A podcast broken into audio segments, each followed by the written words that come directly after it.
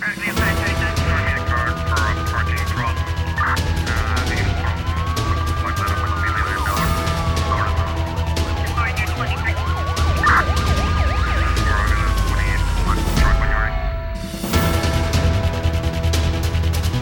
O Tribunal da Relação de Barlavento começou ontem a julgar um procurador do Tribunal da Comarca de São Vicente acusado do crime de violência baseada no género. O julgamento iniciou-se sem a presença dos jornalistas, alegadamente por falta de espaço na sala da audiência devido ao elevado número de testemunhas arroladas no processo e à exiguidade do espaço. O acusado tomou posse como procurador da República assistente no Tribunal da Comarca de São Vicente em janeiro de 2013, após ser aprovado num concurso que admitiu quatro candidatos entre 43 concorrentes para ocupar as vagas destinadas ao cargo de procurador assistente. A seguir foi nomeado definitivamente procurador pelo Conselho Superior da Magistratura do Ministério Público depois de um período de estágio. Exerceu funções ainda como procurador nas ilhas do Sal, Fogo e Santo Antão. Formado em Direito pela Universidade do Mindelo, o acusado pertenceu ao Departamento de Investigação Criminal do Mindelo, da Polícia Judiciária, onde trabalhou como inspetor durante o exercício da funções,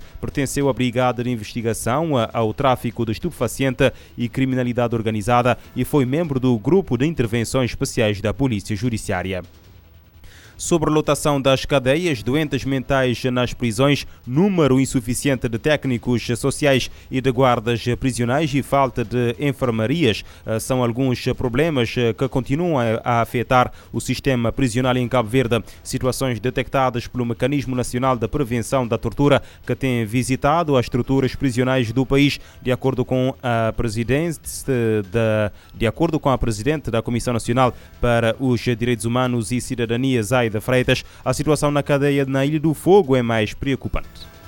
Estamos muito preocupados com a cadeia do fogo, eh, que encontra-se num processo de reestruturação, portanto, estão a ser feitas obras, mas as obras estão muito demoradas, o que durante esta pandemia trouxe situações muito complicadas, ou seja, há um problema gravíssimo de sobrelotação. A cadeia não tem as mínimas condições neste momento para acolher estes reclusos. Temos vindo a receber muitas denúncias, sobretudo da cadeia do fogo, porque obviamente as pessoas nestas condições, portanto, há um aumento da situação de stress, quer da parte dos reclusos, quer da parte dos agentes, que também são em número insuficiente, o que muitas vezes gera ali situações de conflitos.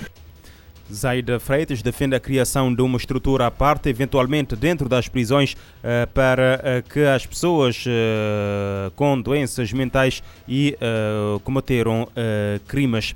Os pacientes transferidos para hemodiálise no Hospital Batista de Souza, em São Vicente, dizem estar a viver uma vida difícil devido ao atraso de dois meses no pagamento do subsídio dado pelo Estado, conforme Edna Gomes avançou em Forpress. Na mesma situação estão pacientes renais crónicos vindo vindos das ilhas de Santo Antão, Sal e São Nicolau e que no dia 30 completam dois meses sem receber o subsídio mensal de 40 mil escudos. Nós é paciente renal crónica, não tem passado dificuldade de noção sempre assim porque o governo é Estado. Andita para nós e nós dinheiro todo mês, vinha assim está dois meses, quase dois meses de atraso, dia 31, está a dizer dois meses de atraso que está, que está a nós, não tem de passar por uma situação muito crítica na São Centro.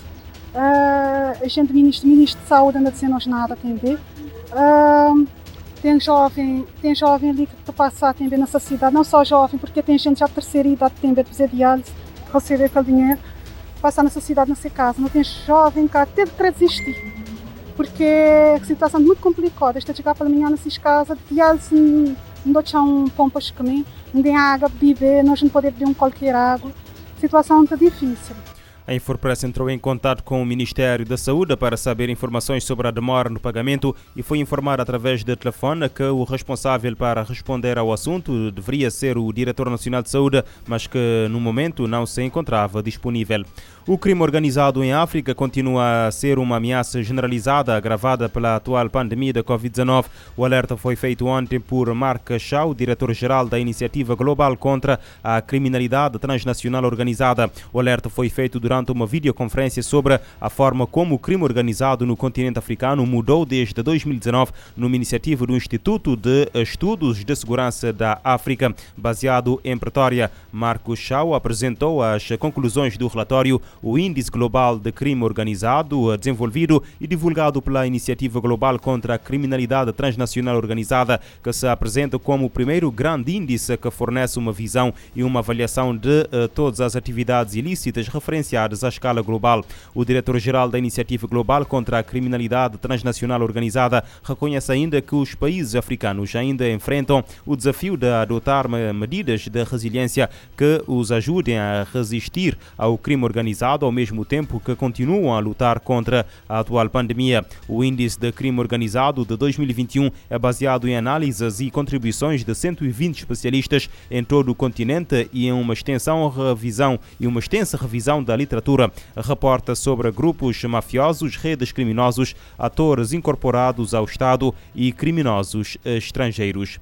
O general dos Emirados Árabes Unidos, eh, Ahmed eh, Nazer al-Raisi, alvo de várias acusações de tortura em França e na Turquia, foi eleito presidente da Interpol esta quinta-feira em Istambul, na Turquia. Pedro Neto, diretor executivo da Amnistia Internacional, defendeu em entrevista à RFI que a escolha deste representante não teve em conta o historial deste oficial, nem tão pouco as acusações internacionais que pendem sobre ele na justiça a eleição e a escolha dos representantes teve em conta todo o trabalho de campanha do Major-General, teve em conta todos os donativos que foram feitos pelos Emirados Árabes Unidos e não teve em conta o histórico deste oficial e o trabalho que ele fez internamente e as acusações que pendem sobre ele na justiça, acusações inclusivamente internacionais. E há até uma graça, que não tem qualquer graça, mas foi uma observação que alguém já fez em que que, se ele for à sede da Interpol em França, corre o risco de, nesse país, ser detido por causa das acusações e investigações que pendem sobre ele. Aquilo que está em causa é um desrespeito pela lei internacional, pelas convenções contra a tortura e uma arbitrariedade grande. Há aqui casos nas mãos deste senhor que têm que ver com detenções e tortura a defensores de direitos humanos. Um caso é o ativista e defensor de direitos humanos Ahmed Mansour há uma pessoa até que foi detida porque estava a utilizar uma camisola do Qatar nos Emirados Árabes Unidos, foi detida e torturada por isso. Estes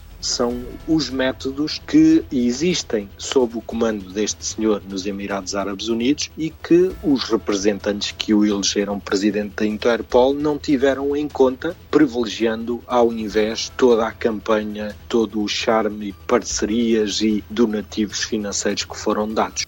Recorda-se que o cargo de presidente da Interpol é essencialmente honorário. O verdadeiro chefe da organização é o secretário-geral, mas várias organizações de direitos humanos e os eleitos europeus opuseram-se à eleição da Ahmed Nazer al-Raisi, eh, uma vez que consideram que a escolha vai prejudicar a missão e essência da Interpol. Meia tonelada de droga psicoestimulante eh, Captagon foi apreendida na Síria depois de ter sido encontrada num carregamento de uh, esparguete. Informação avançada esta quinta-feira pelo Exército, sem especificar o destino da carga que poderia deixar o país de forma clandestina. De acordo com a mesma fonte, os comprimidos com um peso de cerca de 525 kg estavam escondidos em embalagens de, de esparguete. De acordo com um porta-voz do Exército, as uh, afetaminas destinadas a serem uh, contrabandeadas enviadas para o estrangeiro foram encontradas nos subúrbios de Damasco. Em outubro, as autoridades sírias apreenderam e confiscaram 180 mil comprimidos de uh, Captagon na capital da Síria, escondidos numa caixa de bolos. Também no mesmo mês, mais de 4 milhões de comprimidos foram confiscados de uma viatura na estrada que liga Damasco à província de Homs, segundo o um relatório do Centro de Análise e Investigação Operacional financiado pela União União Europeia, as exportações de uh, Captagon da Síria atingiram um valor de mercado de pelo menos 3,46 mil milhões de dólares em 2020. Em julho de 2020, a Itália apreendeu um carregamento recorde de 14 toneladas de Captagon, num total de 84 milhões de comprimidos provenientes da Síria. A Captagon é uma uh, anfetamina retirada de uma antiga droga psicotrópica, de acordo com um relatório do Observatório Francês de Drogas e Toxicodependência. A anfetamina é produzida em particular no Líbano, mas também na Síria e no Iraque, tendo como destino final a Arábia Saudita.